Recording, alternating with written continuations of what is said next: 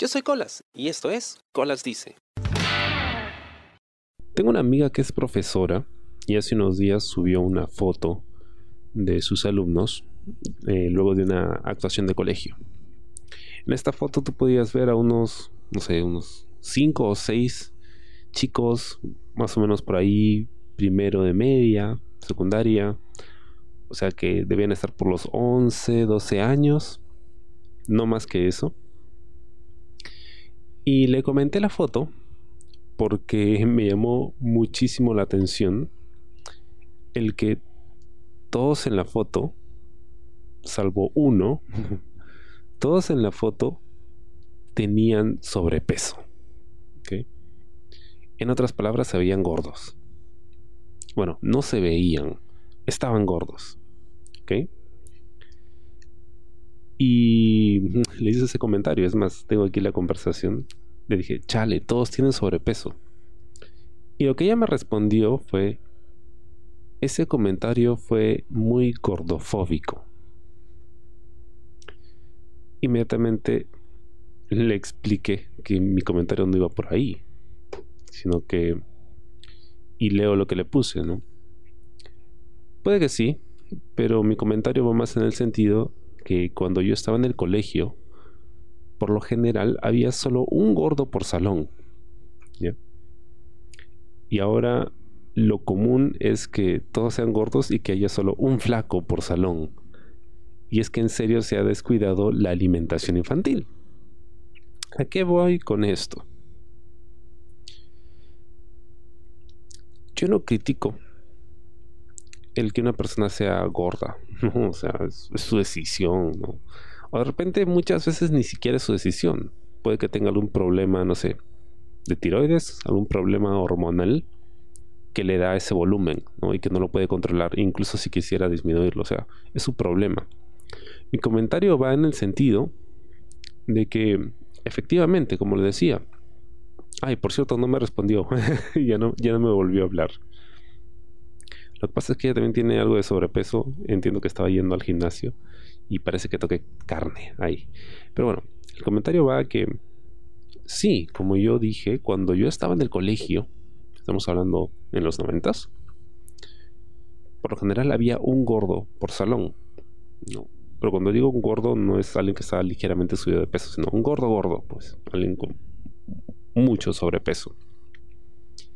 Era una cosa extraordinaria tener dos en un salón.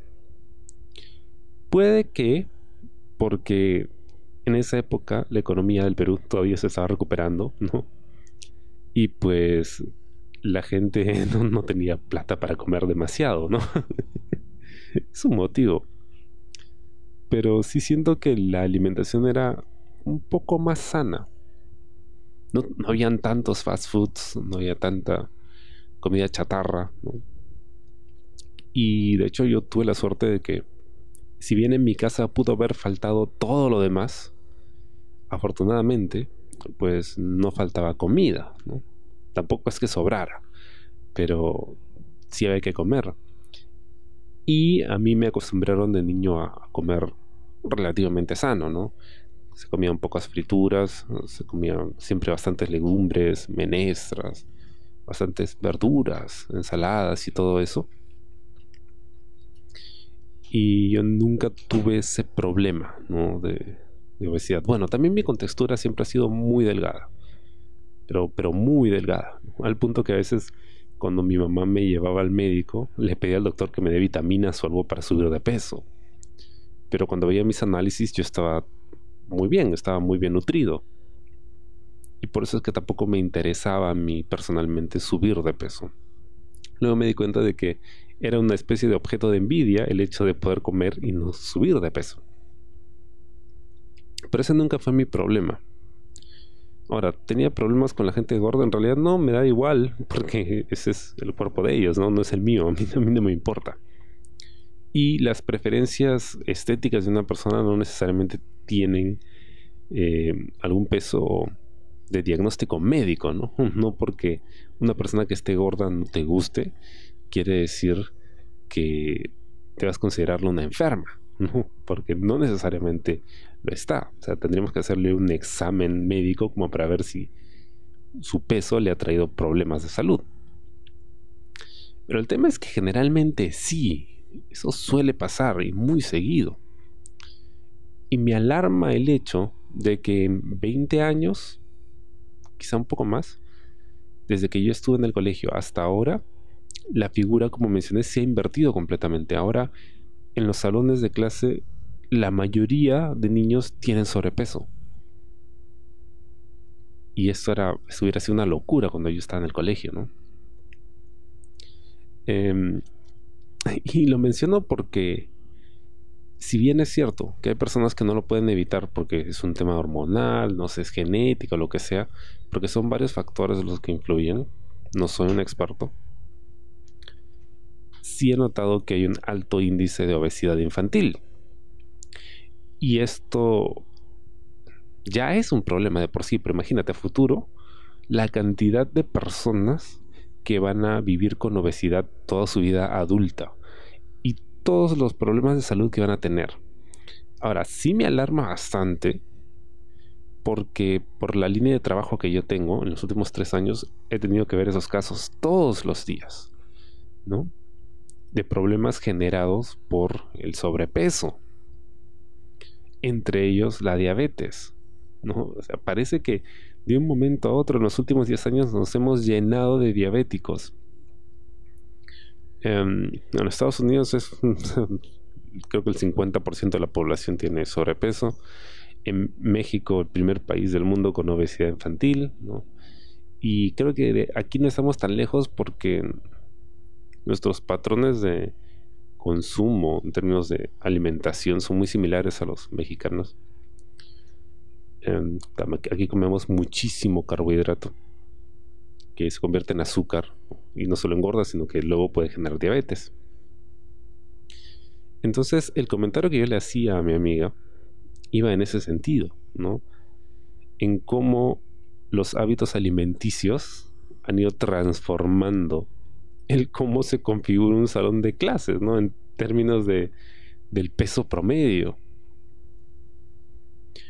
Porque en esta foto que yo le comentaba, donde había unos seis alumnos, de repente, ¿cuántos podrían haber sufrido de tiroides? De repente, uno de ellos, como máximo, podría tener sobrepeso por un tema de tiroides, es decir, algo que no pueden controlar necesariamente, que requiere medicamento. Todos los demás estoy seguro que son así porque, porque tragan, pues. tragan y no, no les cuidan la alimentación en casa. De repente hay algo de genética y también sus padres también tienen sobrepeso y bueno. Pero la mayoría probablemente es por descuido. Y eso va a traer problemas más adelante. Problemas que luego se cargan al sistema de salud, ¿no?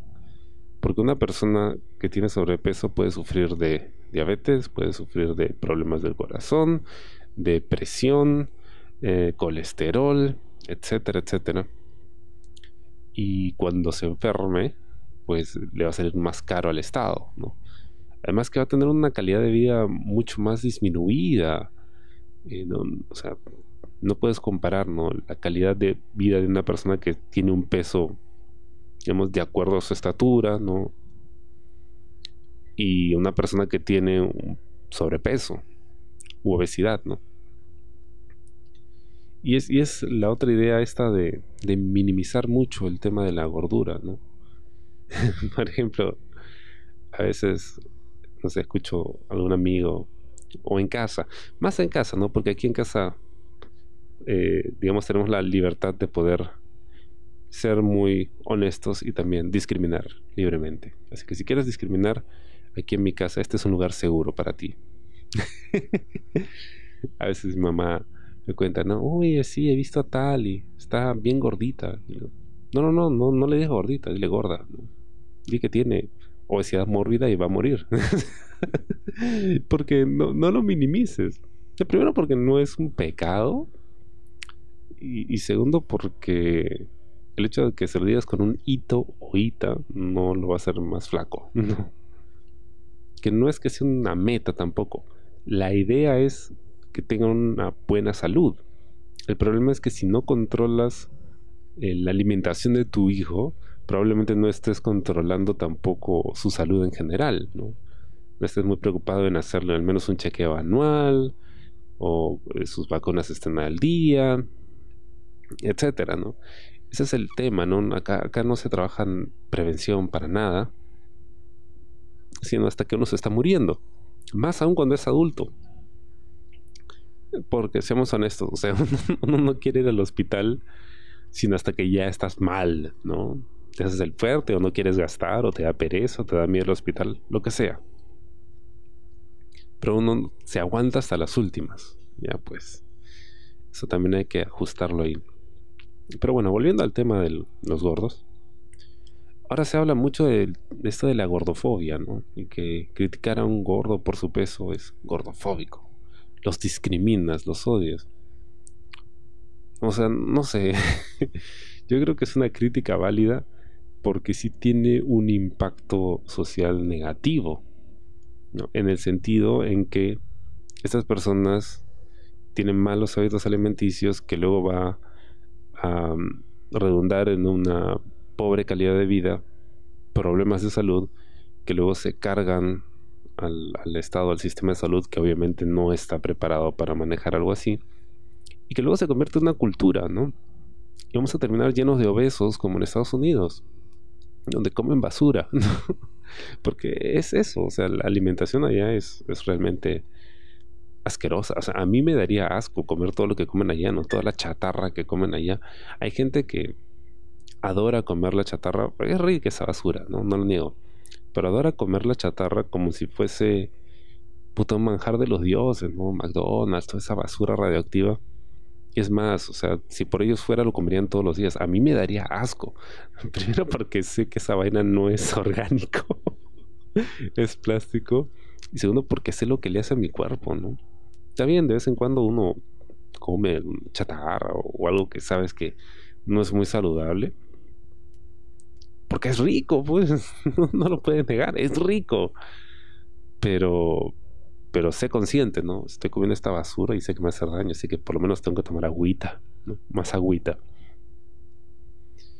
Em, también esta idea de que comer sano es, es caro y es desagradable. No, lo que pasa es que no sabes cómo cocinarlo y no sabes qué cosa cocinar, ¿no? Aquí en mi casa pues no es que nos sobre la plata para cocinar, así que hemos tenido que ingeniárnosla para con un presupuesto reducido tratar de comer lo más sano posible, ¿no? Y sí se puede, pero hay que, hay que esmerarse un poquito, ¿no? hay que informarse sobre qué cosa te hace bien y qué cosa no. Y sobre todo cuando hay niños, ¿no? Inculcarles primero a comer de todo y segundo a que... O sea, creo que ya nos hemos quitado la idea de que estar rechoncho no es saludable, no es sinónimo de salud. Y que, y que también hay que cuidar el cuerpo, ¿no? Porque solo te va a traer muchos problemas, sino que muchas de las condiciones con las que carga una persona a lo largo de su vida tienen que ver con la percepción que tiene de sí mismos, ¿no? Si son felices así, bacán, ¿no?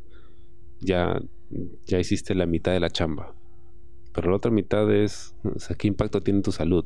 Si te haces chequeos y todo está bien, no tienes problemas de presión, colesterol y lo demás, y te sientes cómodo con el cuerpo que tienes, bacán, good for you. Pero no es por el tema de la salud, ¿no? Que no quiere decir que los flacos no tengamos ese, ese problema. Porque también, ¿ah? también, también tenemos eso.